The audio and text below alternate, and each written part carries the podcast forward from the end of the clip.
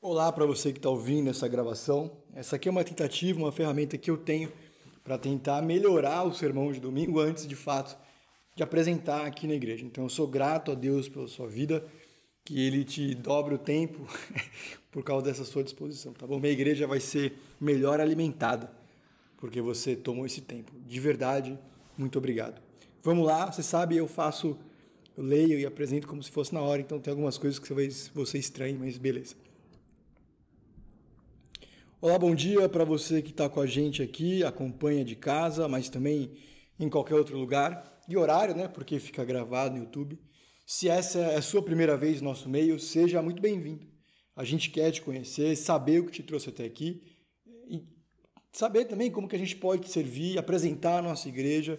Nos procure aqui ao final, qualquer pessoa que você viu à frente, mas também por outros meios, por exemplo, o site ou até o nosso WhatsApp. Hoje a gente volta para a nossa breve série sobre os três Cs. Semana passada a gente teve uma pausa por conta do Dia dos Pais e hoje a gente retorna logo no segundo C, conectar pessoas. Os três Cs são um pouco a identidade da nossa igreja, um resumo de quem a gente é e quer ser cada vez mais. Então, o primeiro é comunicar Cristo, o segundo, conectar pessoas e o último, conduzir mudanças. E aqui tem uma dessas coisas importantes, né? Primeiro, conectar pessoas é uma responsabilidade daqueles que se entendem cristãos. Mas isso não quer dizer, de forma alguma, que seja alguma coisa simples ou fácil, certo? Você sabe muito bem disso. A questão é ainda mais complexa, né? Por que a gente conecta pessoas? Porque a gente fala sobre o reino de Deus para ir para o céu. E quem não quer morar nas nuvens? Ficar ao lado de Deus para participar de uma igreja. E quem não gosta? Participou e saiu. Se livrar de vícios ou problemas e aqueles, poucos, que têm uma vida razoavelmente boa aqui na Terra? Ser salvo do quê? Para parecerem ou serem pessoas melhores? Para ser sincero, muitos dos cristãos e seus representantes não parecem exatamente seres elevados. O irônico é que uma das previsões do passado é que a religião sumiria do mapa por conta da modernidade e tecnologia né? por conta da razão. E seria difícil falar para alguém sobre Deus, porque ninguém daria bola. E apesar disso, o mundo não se tornou tão agnóstico, ateu, assim. Na verdade, a gente parece ter mais religiões ainda, mais crenças que antes. A minha impressão é que tem mais gente acreditando em coisas cada vez mais diversas. Não sei se faz sentido para você, faz sentido. E não necessariamente as pessoas acreditam, colocam esperança só em coisas sobrenaturais. Também colocam esperança em ideologias, políticos, projetos pessoais ou profissionais em busca de realização. Além disso, existe um fenômeno interessante. Robert Wurfel, da Universidade de Princeton, ah, ele é um dos principais sociólogos que estuda religião, e ele escreveu um livro que tem um título muito interessante: Depois do Céu. A pesquisa dele identificou uma tendência crescente nas pessoas de dizerem alguma coisa do tipo: sou espiritual, mas não sou religioso. No nosso contexto brasileiro aqui, talvez seja alguma coisa mais próxima do eu tenho fé. Mas, desculpa, que religião você é, aonde você vai, que você acredita? Eu tenho fé. Funciona alguma como algo do tipo: eu estou procurando, eu sei que existe uma realidade espiritual, sobrenatural, mas eu não me identifico com instituições religiosas, pelo menos as que eu conheço, e nem com, conjunta, com o conjunto de dogmas que elas oferecem. O que acontece é que tem muita gente que rejeita a proposta 100% secular, materialista, de que a ciência basta e que a razão por si só é capaz de dar sentido para a vida. Gente que sabe que o mundo não é só isso, o que a gente pode tocar, ver ou comprar. São pessoas muito interessadas ou curiosas pelo sobrenatural, o eterno, o que não pode ser visto mas elas não vão voltar. Porque elas, para que elas lembram que, são, que é a religião tradicional, e elas se recusam também a retornar ao fardo que consideram opressivo e moralista. Então, conectar pessoas precisa ir além disso. Precisa responder esse tipo de coisa. Apresentar e conectar o reino de Deus de uma forma que não se assemelha a essa espiritualidade vaga e nem um conjunto de regras que traumatizou muita gente. Que lida com preocupações reais nossas, né? E se as pessoas fizerem perguntas que eu não sei responder? E se elas forem hostis? Se elas não quiserem me ouvir? Se elas já souberem o que eu tenho para dizer? Como que a gente pode ter uma comunicação que liberta, alerta aqueles que têm colocado o coração em pessoas e projetos que não são Deus? Então abre a sua Bíblia, liga comigo em João capítulo 1, dos versos 43 ao 51. João capítulo 1, dos versos 43 ao 51. Diz assim: No dia seguinte, Jesus partiu para Galiléia quando encontrou Filipe, disse: Siga-me. Filipe, como André e Pedro, era da cidade de Betsaida. Filipe encontrou Natanael e disse: Achamos aquele sobre quem Moisés escreveu na lei, e a respeito de quem os profetas também escreveram: Jesus de Nazaré, filho de José. Perguntou Natanael: Nazaré? Pode alguma coisa vir, boa vir de lá? Disse Filipe: Venha e veja. Ao ver Natanael se aproximando, disse Jesus: Aí está um verdadeiro israelita, em quem não há falsidade. Perguntou Natanael: Da onde me conhece? Jesus respondeu: Eu vi quando você estava debaixo da figueira, antes de Filipe o chamar.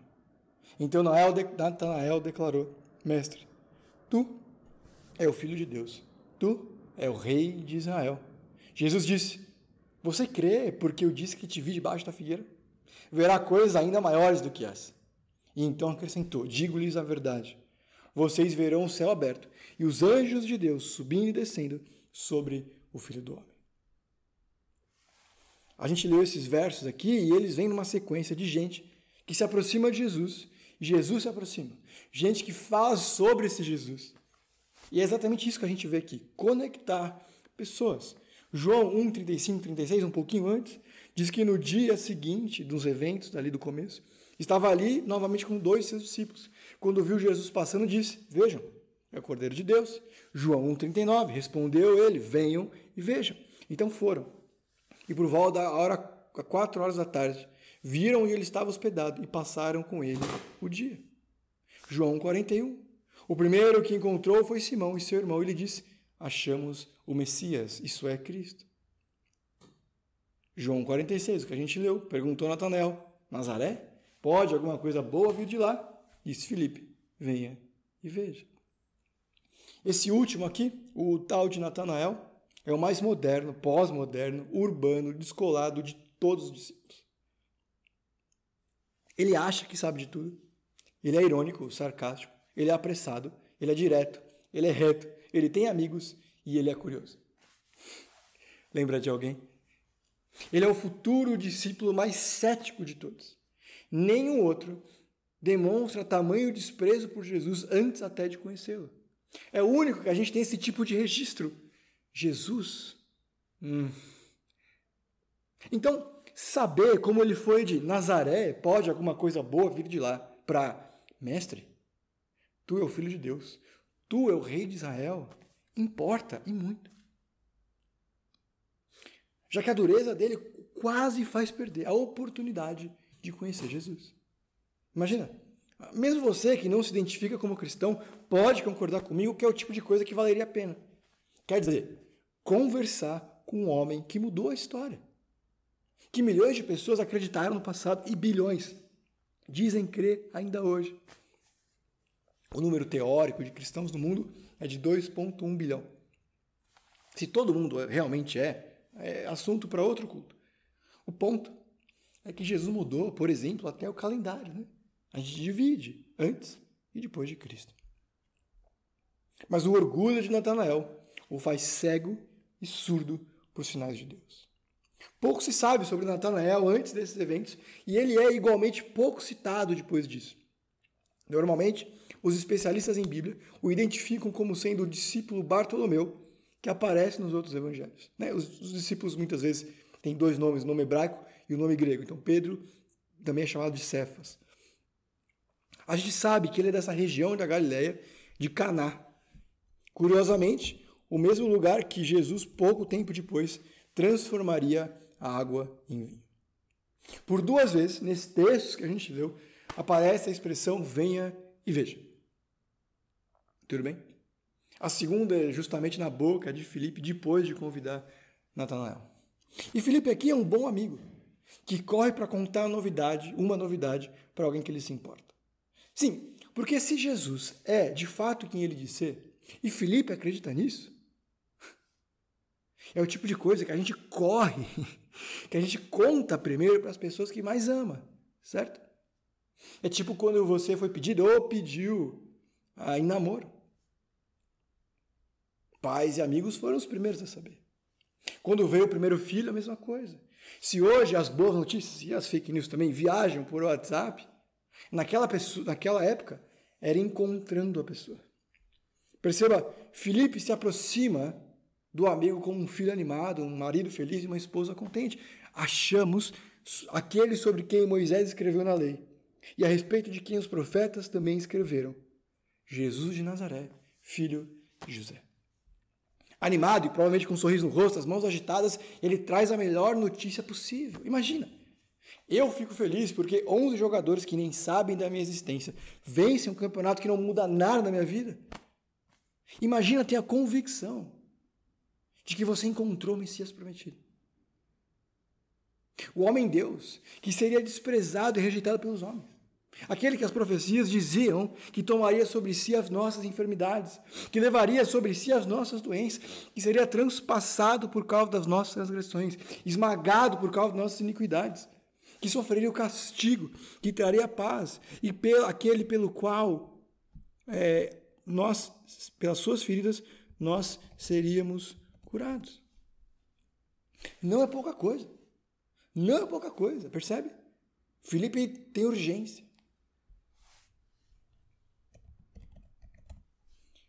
Mas esse entusiasmo todo recebido com uma boa dose, eu vou chamar aqui de paulistanismo.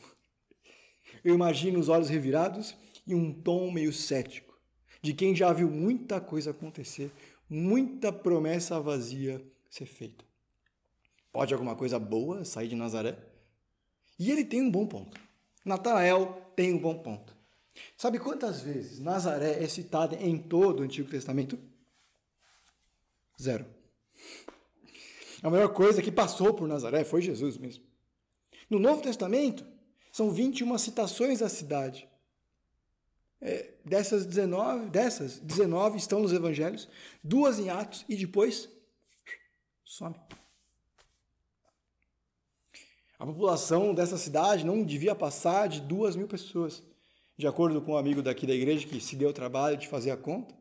Nazaré inteira, todas as pessoas caberiam ali no Quinoplex. Veja, o Messias está saindo dali.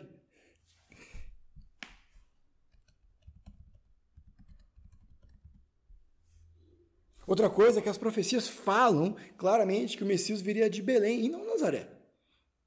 Para ser justo, Natanael tem razão em desconfiar. Jesus não foi o primeiro e também não foi o último a dizer que era o Filho de Deus, o Messias prometido. No Brasil, a gente tem o Henrique Cristo. Mas esse desprezo é irônico. É bem irônico. Porque Caná, a cidade de Natanael, também não era essa Coca-Cola toda. Os de Jerusalém menosprezavam os galileus. O que a gente tem aqui é uma verdadeira cadeia do grito, que mistura desprezo e orgulho. O primeiro aspecto mais importante da história de Natanael é então o problema do orgulho e do desdém. Natanael não acredita que qualquer pessoa, senão ele mesmo, ou os dele, tivessem respostas ou esperança para oferecer. Sabe o que, que Natanael é? Preguiçoso. Provérbios 26, 16 diz: O preguiçoso considera-se mais sábio do que sete homens que respondem com bom senso. O ponto é que Natanael diz despreza e dispensa a cidade, ao passo que se considera senhor da razão e dono da verdade. Ele é um snob intelectual que ouve Felipe falar do Messias que está em Nazaré, como quem diz: estuda mais para falar comigo. Ele duvida que havia verdade, salvação e resposta em um lugar atrasado como Nazaré. Não é tanto o meu objetivo aqui falar sobre preguiça hoje, mas vai muito além de ficar parado ou ser devagar. É resistir ao bem que Deus quer fazer em mim ou através de mim. No caso aqui, por meio de Filipe e a boa notícia que ele traz. E isso aqui é um problema. Porque ao final da história, Natanael está rendido a Jesus, assumindo que ele tem as respostas. E que ele, Natanael, não. E que os lugares que ele procurava eram ruins, insuficientes. Mas a essa, altura, a essa altura da história, ele se recusa a procurar em novos lugares e ser encontrado por Jesus. Ser conectado a Ele, porque ele acha que sabia melhor. O que ele precisava aprender é que saber algo sobre alguma coisa não significa saber tudo ou bem sobre aquilo. Ninguém sabe de tudo. E quem pensa saber perde oportunidades. E nesse caso aqui pode levar à perdição. Às vezes a gente tem que procurar respostas onde elas não podem estar. E eventualmente encontra. O exemplo disso é quando a gente perde as chaves, o controle ou o celular em casa. E depois de procurar onde tem que estar, onde pode estar, e por que não encontra, a gente começa a procurar em lugares onde jamais estaria. Encontra. Eventualmente tem da geladeira. Portanto, nada é mais fatal para a sabedoria e os bons relacionamentos do que rejeitar determinadas ideias, pessoas e Jesus, porque eu não acho que tem boa coisa ali. Jesus é exatamente o que Natanael precisa. Ao mesmo tempo, nada do que ele espera. Mais ou menos como alguma das melhores surpresas da vida. O problema de Natanael é que ele confia demais em si mesmo e pouco nas pessoas que o amam e principalmente em Jesus. A gente continua a ignorar os sinais de Deus, se considerando o dono da verdade. Essa disposição orgulhosa não morreu com a conversão de Natanael. E nem se restringe aos gentios, pagãos e não convertidos, para usar um termo mais nosso, né? Tudo bem? Engana-se quem se considera sinônimo de humildade símbolo de mente aberta. Hoje em dia são muitos os que veem o cristianismo como Natanael via Nazaré superado, antiquado e velho. Gente inteligente, que teve experiências ruins no passado, que diz alguma coisa do tipo, cristianismo, eu sei como que é, eu fui criado dentro dele, eu percebi que não é para mim e que tem muita coisa errada lá. Ou mesmo porque nasceu num país que dizem por aí ser cristão e por isso se consideram, consideram sinceramente que já conhecem o cristianismo. Natanais modernos, igualmente céticos, que fazem boas perguntas, como como que um Deus amoroso e misericordioso permite tanta tragédia em um mundo como o nosso? E tantas outras muito boas. Mas não são só eles, que têm olhado com desconfiança para os sinais de pessoas que Deus tem enviado. Gente que diz: venha e veja. Acontece toda vez que eu e você olhamos de cima para baixo para as pessoas cujos defeitos nos são conhecidos. E eu permito que encubram a verdade bíblica que muitas vezes elas compartilham. Faz sentido? Ah, é o que a gente faz toda vez que fala em voz alta ou pensa com os próprios botões. Você. Você está me falando isso, o mesmo que. Logo você, super ansioso, está falando que eu tenho que confiar mais em Deus? Você está me falando que eu preciso ser mais responsável com os meus gastos? Você nem me conhece, outro dia comprou. Pode alguma coisa boa vir da minha mulher que do meu marido que não me ouve? Pode alguma coisa boa vir do meu filho que tem essa vida mansa? Pode alguma coisa boa vir do sujeito que vota em? Pode alguma coisa boa vir do pastor que. Senhores, Deus usou até um jumento para falar a verdade no Antigo Testamento. Antes da pandemia, e parece que foi outra vida, eu sempre estou aqui na igreja durante a semana e às vezes o telefone tocava e uma pessoa perguntava: Quem prega domingo? Primeiro que eu parei de olhar a escala para poder responder um sincero não sei. E tudo bem você tem uma preferência de pregador. Eu tenho. Eu tenho. Basta ver meu Spotify. Mas isso não quer dizer que a gente pode escolher os jumentos que Deus quer usar. Ignorar as vozes que ele tem colocado ao nosso redor. Não quer dizer de forma alguma que qualquer pessoa que fale, que diz falar em nome de Deus, está fazendo isso de fato. Tudo deve ser julgado à luz das Escrituras. Inclusive o que eu digo, tá bom? Eu não sou Bíblia. E tem, muito, tem muita gente por aí usando o nome de Deus para vantagem pessoal. Mas não é disso que eu estou falando. Tá bom? Você sabe. Rejeitar a voz profética dos que nos amam e falam corretamente sobre Deus é continuar nessa roda do hamster do nosso sofrimento. De buscar infinitamente soluções variadas que não trazem nenhuma resolução de fato. Projetos que vão de ideologias a pessoas que funcionam como bezerros de ouro com pé de barro. Isso porque a gente prefere continuar buscando respostas no mesmo lugar que causa muitos dos nossos problemas. Eu e você. São milhares de anos revezando soluções humanas e cavando mais fundo o nosso próprio buraco. Muito do nosso problema tem origem na rejeição humana da vontade de Deus. Mas a gente ignora isso. Porque os mensageiros são igualmente imperfeitos como nós. E ao invés de parar, ouvir, ler, entender, aceitar o convite, vem e veja. A gente decide seguir em nossos caminhos, governar o mundo e a vida do nosso jeito. E o resultado disso? Caos.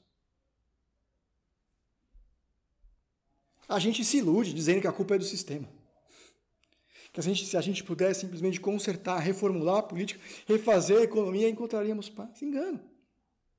O historiador Raymond Aron, Aron diz que nós somos uma raça que sempre trabalha para produzir a mais nova e criativa forma de autoaniquilamento.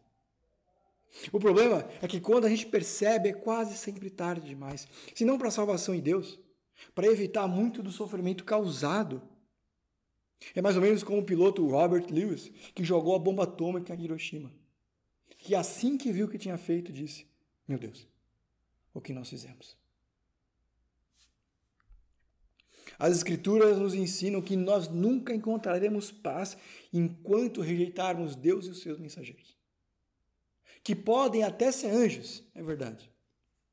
Mas quase sempre vem na figura de uma criança com o nariz escorrendo um homem que está muito longe de ser perfeito, mas que Deus decidiu usar naquele momento. E uma mulher que não é perfeita, mas fala do perfeito. Que pode até vir de Nazaré. Perceba que, apesar de tanta confusão e orgulho, Natanael vai com Filipe ao encontro de Jesus. Por quê? Hum. Por que ele canta de galo uma hora e aqui ele está atrás de Natanael? Está atrás de Filipe. Isso é importante. Natanael, apesar de parecer muito bem resolvido, obrigado, desconfia das respostas que tem. Ele sabe que elas não são suficientes para trazer segurança. Que o vazio de domingo à noite persiste, mesmo que não falte nada. Ele até pensa que não tem nada de bom em Nazaré. Mas no fundo, ele também sabe que em Caná não tem muita coisa. E é por isso que ele vai. É aí que Jesus o conecta com Deus.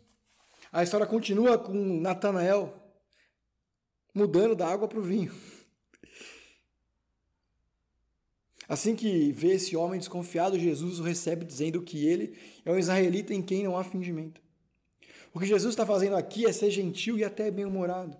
Jesus não está dizendo que Natanael é um verdadeiro israelita, tipo puro, e nem que ele é convertido. É um jogo de palavras. Ele está dizendo que ele é muito Israel e pouco Jacó. Está comparando as duas coisas. O patriarca, que era conhecido por ser enganador. Natanael é cético, é verdade, mas ele é honesto. Ele está disposto a considerar. E essa é a melhor postura possível para qualquer pessoa. Nesse início de diálogo de Jesus, a gente é lembrado que o Senhor não vê como homem. O homem vê a aparência, mas o Senhor vê o coração. E Jesus usa isso para convencer esse homem.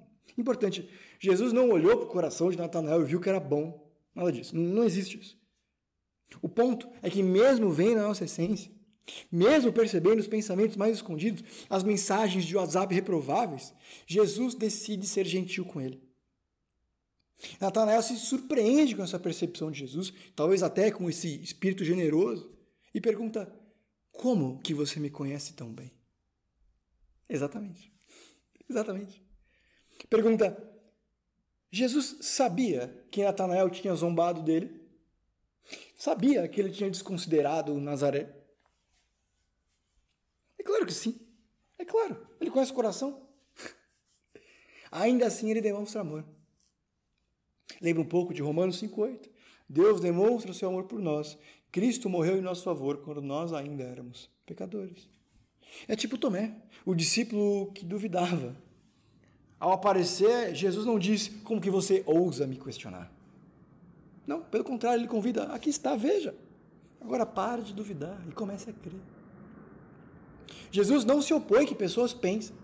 O problema não são as nossas dúvidas, mas a rebeldia e o orgulho que nos mantém afastados de Deus. Jesus não para por aí. Ele completa dizendo: Eu te vi debaixo da figueira. O que, que Natanael está fazendo debaixo da fogueira? Figueira, desculpa. Ninguém sabe. E não importa. A reação deles era tão pessoal, tão importante, tão impressionante, que ele, assustado, se rende. Tu é o rei de Israel. Tu é o Messias. Só tinha um jeito de Jesus saber sobre a figueira: ser o Messias. Jesus ainda termina dizendo, falando sobre o céu aberto e anjos subindo e descendo. Isso tudo, a figueira, é só um jeito de Jesus dizer: Eu sou quem você está procurando. Eu sou a paz que excede todo entendimento. Eu sou a segurança no meio da tempestade. Eu sou o bom pastor. Eu sou a porta de salvação. Eu sou a videira verdadeira. Eu sou a luz do mundo. Eu sou o pão da vida. Eu sou o caminho, a verdade e a vida. Eu sou a ressurreição. Amém? Jesus promete que Natanael veria coisas ainda maiores, que jamais se arrependeria de segui-lo. Isso me lembra uma história que eu li recentemente num livro. Diz assim: Um rei saiu da sua aldeia para encontrar os seus súditos. Todos diziam que ele era um rei mágico. O mendigo sentado à beira da estrada levantou sua tigela esperando que o rei lhe desse algum dinheiro. Em vez disso, o rei pediu ao mendigo que lhe desse algo. Bem, o mendigo tinha uma tigela de arroz. É tudo que ele tinha. Surpreso, o mendigo tirou apenas três grãos de arroz e o colocou na mão do rei. O rei disse: Obrigado. Quando o mendigo olhou para baixo, ele encontrou três pepitas de ouro em sua tigela.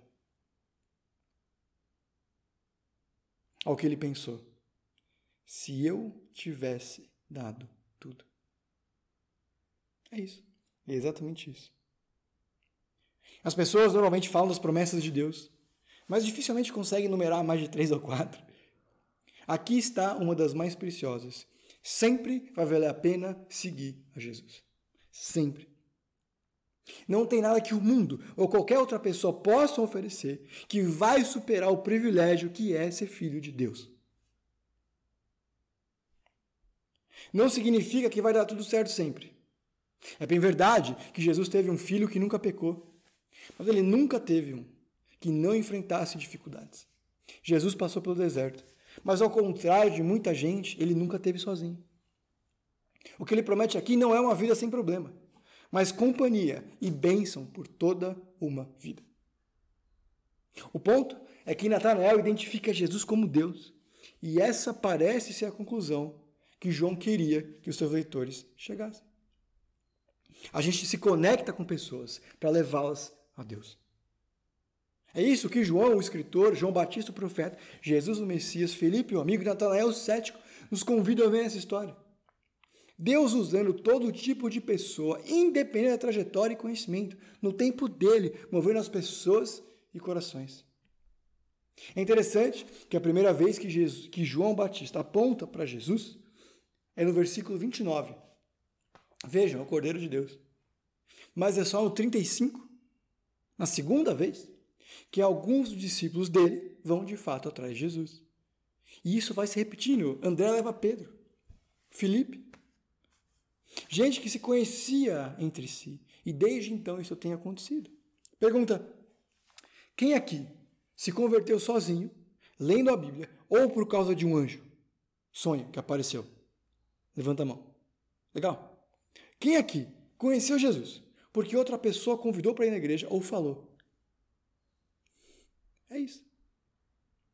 Deus quer e vai te usar para vencer barreiras e a dureza do coração ali. E eu acho que o que acontece com Felipe aqui é provavelmente a razão pela qual a maioria de nós é tão discreto, reticente em ser mais verbal e intencional nisso. Natanael pergunta: pode alguma coisa boa vir de Nazaré?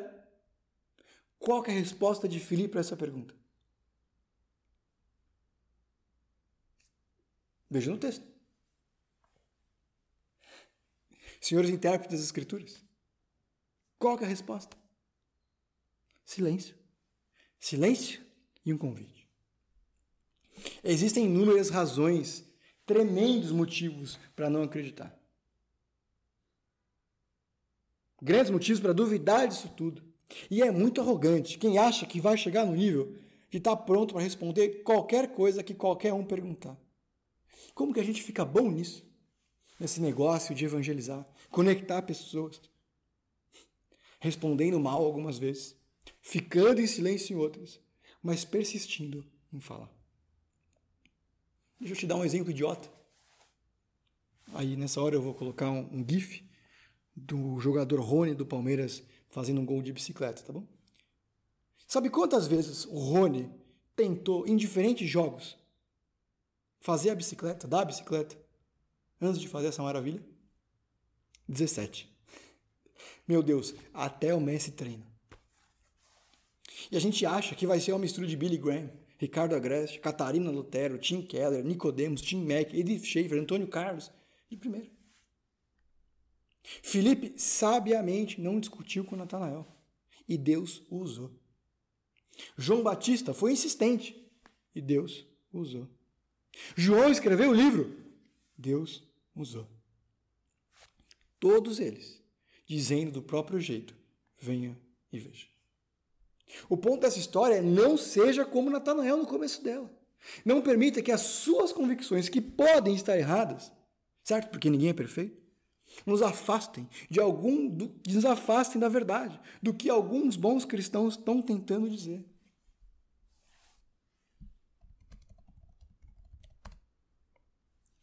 Pode não parecer, mas eles, os cristãos, no fundo, o melhor que eles podem fazer por você não é necessariamente dar um milhão de dólares de primeira. É falar de quão bom Deus é. O ponto dessa história é que ninguém vai deixar de ser salvo porque eu não soube responder uma pergunta. Mas eu posso deixar de participar do privilégio que é ver alguém ser salvo. Eu não preciso ser oráculo de Jerusalém. Ao contrário do que o seminário muitas vezes instiga e até apologética dá a entender, eu não preciso ter todas as respostas. Eu preciso estar disposto a ser usado por Deus, porque Ele usa. Como usou Rabi a prostituta, Davi o assassino e Filipe o mudo. É bem verdade que alguns de nós têm facilidade nisso. Não é meu caso. Não é meu caso de forma geral. Ao contrário da dona Nelly, que você fala pega e volta com três convertidos. Mas quem faz o trabalho é Deus, especialmente o Espírito. Ninguém precisa ser pastor, evangelista. Porque fazer isso é se juntar a uma conversa que o Espírito de Deus já começou com alguém.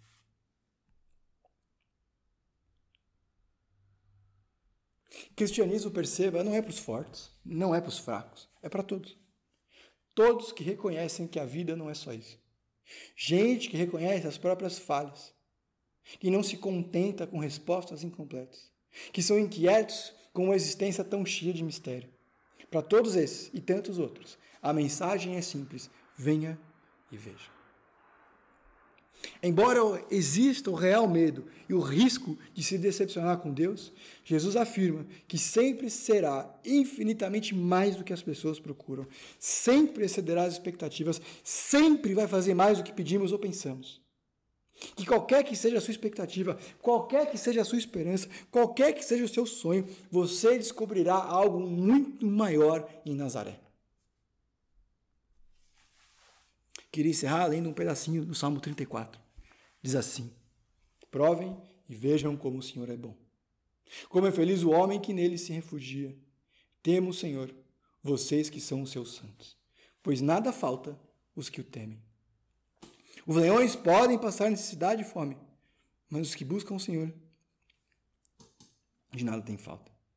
Venham, meus filhos, ouçam-me, e eu lhes ensinarei o temor do Senhor. Quem de vocês quer amar a vida e ver dias felizes? Guarde sua língua do mal e o lábio da falsidade. Afastem-se do mal, afastem-se do mal e façam o bem. Busquem a paz com perseverança. Jesus falou muita coisa nova e muita coisa boa. Mas venham e vejam, já foi dito há muito tempo pelos filhos de Deus. Porque eu convido alguém para ver algo? Porque eu valorizo, porque é bom, porque eu quero dividir com você. Porque eu conheço o Deus que transforma mal em bem. Sabe por que ele diz: venham e vejam? Porque é bom estar aqui. Não porque parece bom. Não porque eu digo que é bom. É porque eu tenho experimentado isso. Parte do porquê muita gente anda cansada é porque anda sozinho. Seja isolado de pessoas ou de Deus. E para isso a gente tem resposta. Jesus de Nazaré. É isso. Ah, se você tiver alguma colocação, alguma coisa que você entende que eu não expliquei bem, que está sobrando ou que está faltando, é, por favor, me avisa. Obrigado.